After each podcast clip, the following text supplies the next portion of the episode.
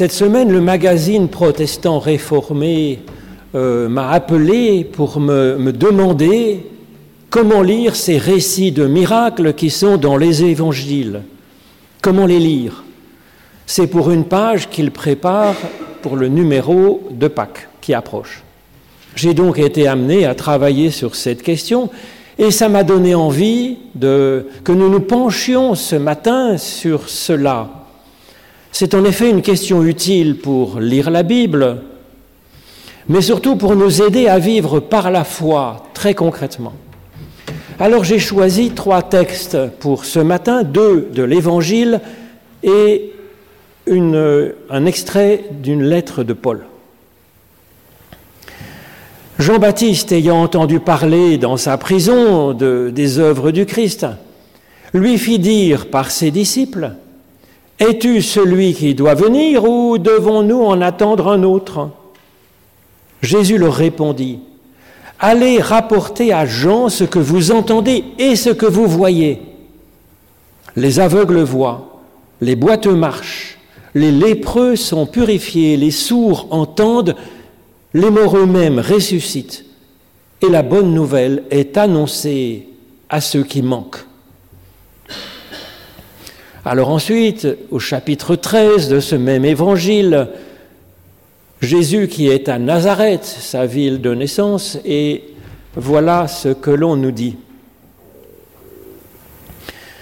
Jésus se rendit dans son pays d'origine et se mit à enseigner dans leur synagogue de telle sorte qu'ils étaient étonnés et disaient, mais d'où lui viennent cette sagesse et ces miracles? N'est-il pas le fils du charpentier? Sa mère ne s'appelle-t-elle pas Marie? Et ses frères Jacques, Joseph, Simon et Jude? Et ses sœurs ne sont-elles pas toutes encore parmi nous? D'où lui vient donc tout cela? Et ils étaient pour eux il était pour eux une occasion de chute. Mais Jésus leur dit, un prophète n'est méprisé que dans sa patrie et dans sa maison, et il ne fit là pas beaucoup de miracles à cause de leur incrédulité. Et puis l'apôtre Paul aux Corinthiens. Les Juifs demandent des miracles et les Grecs recherchent la sagesse. Mais nous, nous prêchons un Christ crucifié, scandale pour les Juifs et folie pour les païens. Mais pour ceux qui sont appelés, tant juifs que grecs, il est Christ, puissance de Dieu et sagesse de Dieu. Ô Éternel, par l'étude de nos écritures anciennes, ouvre-nous maintenant à ce que tu espères nous apporter au plus profond de nous-mêmes, sagesse et puissance de vie. Au nom de Jésus-Christ. Amen. Les récits de miracles des évangiles ont toujours posé question. Du temps de Jésus, ces miracles attirent à lui un public encombrant de personnes demandant un acte magique, et cela gêne Jésus dans sa mission et il leur demande discrétion là-dessus et souvent il s'enfuit. À l'inverse, quand l'apôtre Paul parle du miracle de la résurrection de Jésus, cela fait fuir les philosophes d'Athènes qui, une seconde encore avant, discutaient gentiment avec lui. Au XVIIIe siècle, Jean-Jacques Rousseau, ce philosophe fort intéressant et sympathique, euh, un peu genevois, n'était pas non plus un grand amateur des récits de miracles.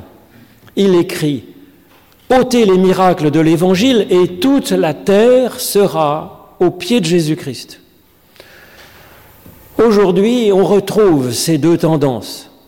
Une partie de la population est du même avis que Jean-Jacques Rousseau et dit mais tout ça, c'est des histoires.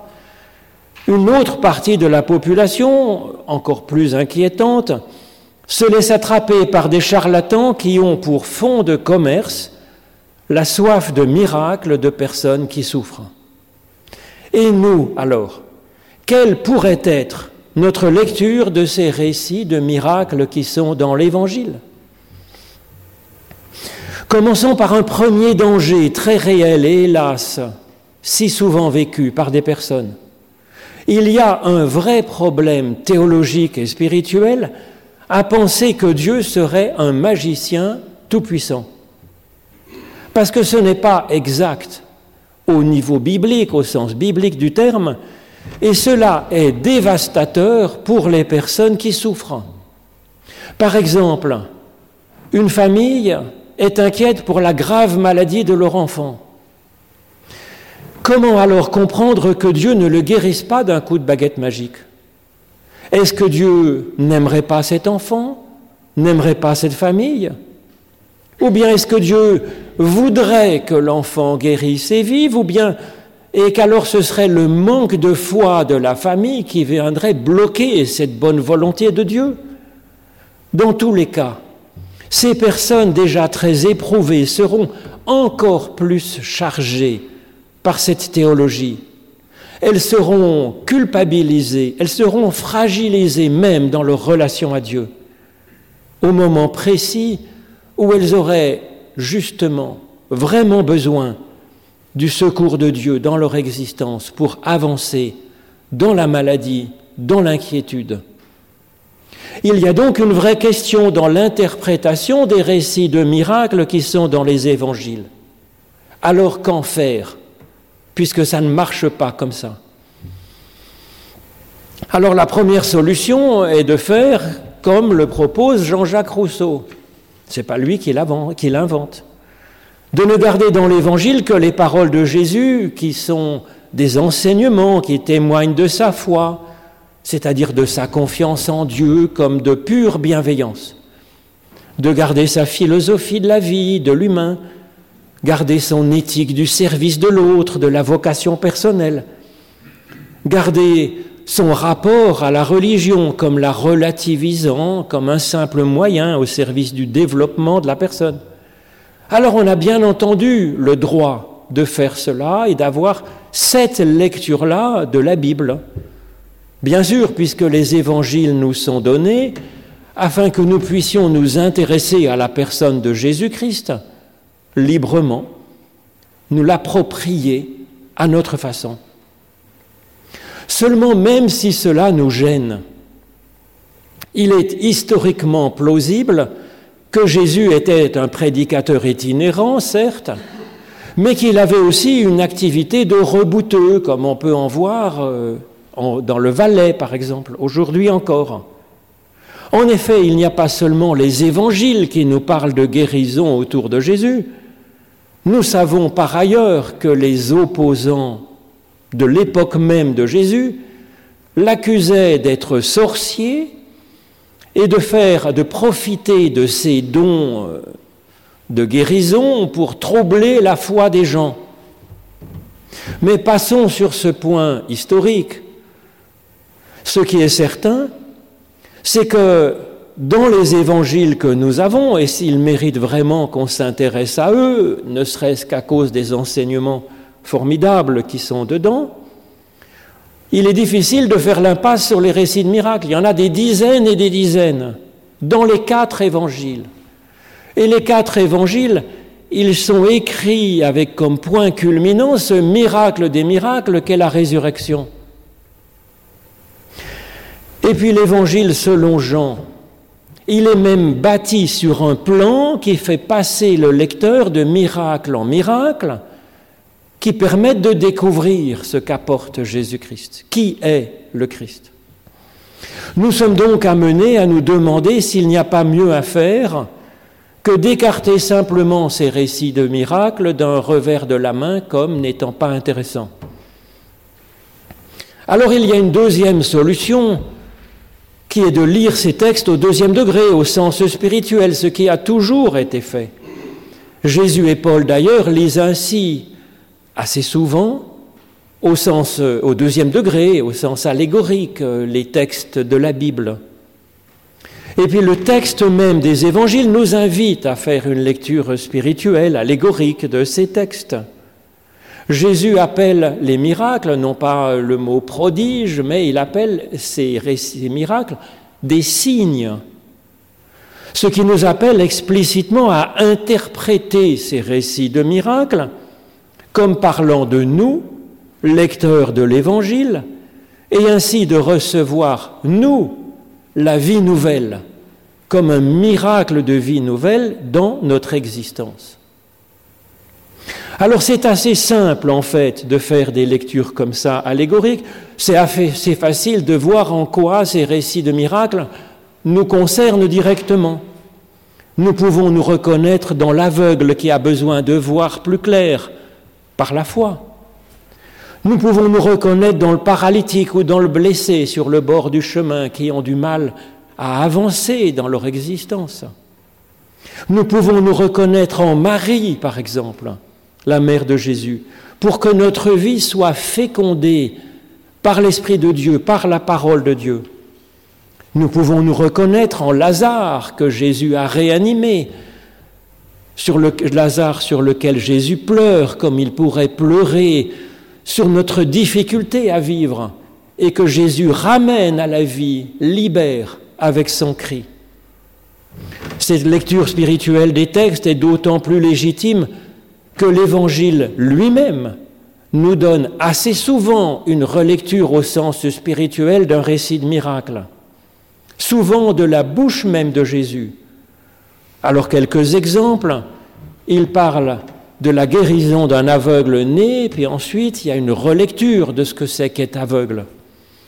Jésus fait des deux multiplications des pains dans l'évangile selon Marc, et ensuite il y a une relecture au sens spirituel de ce que pourrait vouloir dire cela, avec des histoires de nombre de corbeilles, de levain des pharisiens, etc. Ou bien le fait d'être ressuscité pour Lazare, Jésus explique un peu avant à Marthe ce que c'est que vraiment la résurrection, c'est passer maintenant de la mort à la vie par la foi. Et donc, il semble que l'on puisse vraiment pratiquer cette lecture spirituelle, allégorique, et je la pratique très volontiers, bien sûr, comme cela se fait depuis des milliers d'années, et c'est assez finalement très, c'est très nourrissant. C'est euh, quelque chose qui apporte beaucoup spirituellement, bien sûr. Seulement, il me semble que cette lecture ne suffit pas, car elle aplatit le sens du texte. Elle se limite à tout lire du début jusqu'à la fin des évangiles comme si c'était un enseignement.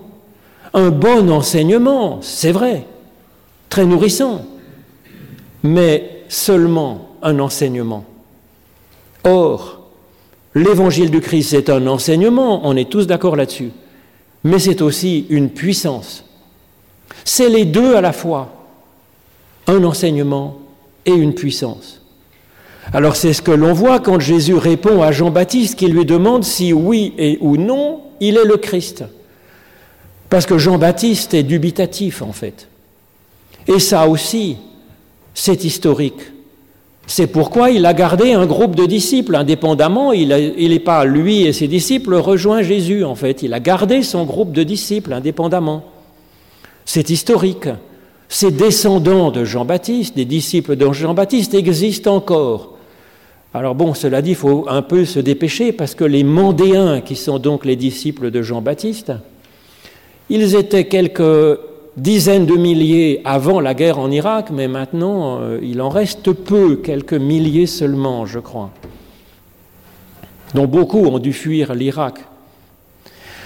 Donc Jésus répond à Jean-Baptiste en parlant à la fois des guérisons qu'il fait et de l'enseignement qu'il donne allez rapporter à Jean ce que vous entendez et ce que vous voyez. Il y a non seulement un bel enseignement à entendre, il y a aussi des miracles à observer. Les aveugles voient, les boiteux marchent, les lépreux sont purifiés, les sourds entendent, et même les morts ressuscitent. Et donc le salut qu'apporte le Christ, c'est un enseignement et c'est une puissance de vie qui transforme notre vie, les deux se complétant. C'est aussi ce dont témoigne l'apôtre Paul dans ce célèbre texte où il dit, je ne vous l'ai pas lu ce matin, mais vous le connaissez par cœur, dans Romains 7, que Paul sait très bien ce qu'il serait bon de faire, qu'il en a conscience, mais qu'il n'arrive pas à le faire. Qu'il sait très bien dans sa conscience qu'il y a des choses qu'il devrait éviter de faire, et puis pof, c'est ça qu'il va faire de temps en temps. Et Paul alors, il remercie Dieu de lui venir en aide par son esprit pour pouvoir avancer. Dans ce témoignage de l'apôtre Paul, nous retrouvons une sagesse et le miracle. La sagesse est utile pour former notre conscience, comme le dit Paul, de ce qui est bon de faire et de ce qu'il faudrait éviter. Nous essayons alors de devenir meilleurs, comme le fait l'apôtre Paul, et d'arriver à mieux vivre. Mais pour y arriver réellement, c'est une autre affaire, nous le savons tous, bien sûr. Nous en sommes tous là. C'est pour ça que j'aime ces récits de miracles qui sont dans l'Évangile. Ils nous disent d'abord que toute personne est digne de progresser, d'être augmentée dans ses capacités. Ces textes nous disent aussi que c'est normal que cela dépasse nos forces, que ce serait un miracle d'arriver à progresser un peu, et que nous avons besoin pour cela d'une puissance qui dépasse nos forces, oui, et que Dieu est puissance de vie, puissance de résurrection dans notre existence.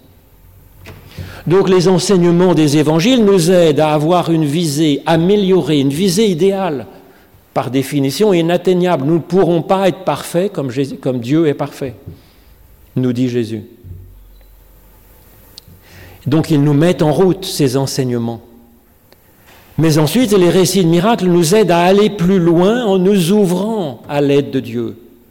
Aide bien réelle, même si évidemment ce n'est pas comme un coup de baguette magique, où demain nous serons comme Jésus-Christ.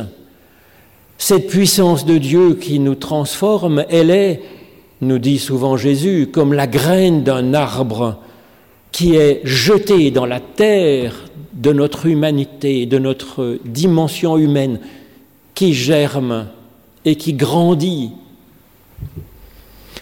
Alors dans cet autre passage, celui de la lettre aux Corinthiens que je vous ai lu, Paul explique qu'il est bon de garder les deux, la puissance de Dieu et la sagesse de Dieu, que nous avons l'une et l'autre à travers Jésus-Christ. Paul explique que les Juifs demandent des miracles et les Grecs recherchent la sagesse.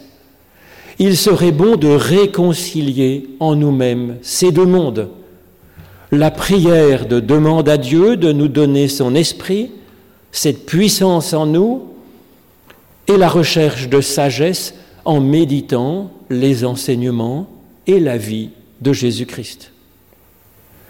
La sagesse même nourrie par l'Évangile ne suffit pas, elle a besoin de cette puissance de Dieu pour nous faire vivre. Et le philosophe grec qui est aussi en nous, doit s'ouvrir à cette demande de miracle. Comme Moïse, prisonnier de l'Égypte, a besoin des miracles de Dieu pour que son peuple puisse sortir d'Égypte, traverser la mer Rouge, traverser les déserts, le Jourdain, et puisse entrer dans la vie. Et puis cette recherche de miracles, elle a besoin d'être orientée par ce que Jésus nous enseigne afin que notre demande de miracle ne soit pas n'importe quoi, ce qui risque de nous décevoir et de nous faire buter contre un mur, comme une mouche qui essaye de traverser la vitre et qui ne voit pas ce qui, bloque. Et que notre source, que notre soif de miracle ne se tourne pas vers telle ou telle église, vers tel ou tel charlatan, mais vers Dieu lui-même, directement, cœur à cœur. Dieu en nous par son esprit, par sa puissance. La recherche de sagesse, elle augmente notre savoir. La demande de miracle, elle compte sur le pouvoir de l'Esprit de Dieu. L'Évangile nous invite ainsi à tresser ces deux dons, la sagesse et la puissance de Dieu, pas à pas, jour après jour, les proches de Jésus aussi notent que Jésus apporte ces deux choses, de la sagesse et une puissance de faire des miracles.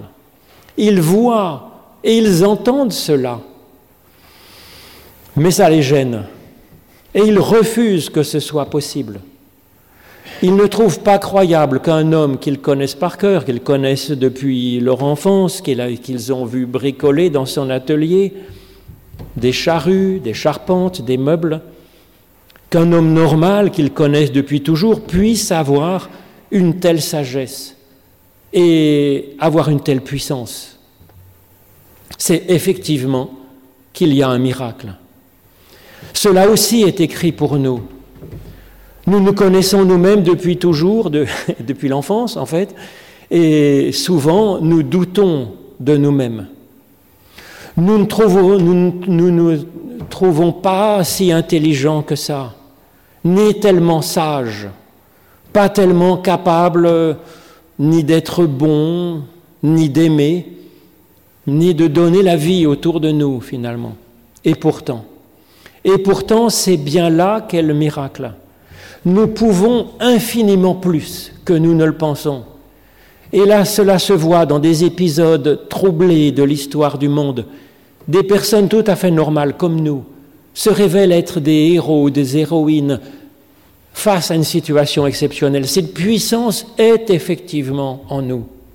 Il suffirait d'une circonstance exceptionnelle pour la révéler.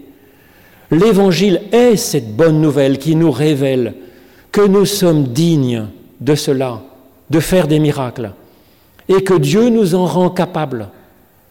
Par l'Esprit, c'est non seulement possible dans le futur, mais Dieu est en train d'accomplir ce miracle dans le cœur de ceux qui lui demandent sagesse et force.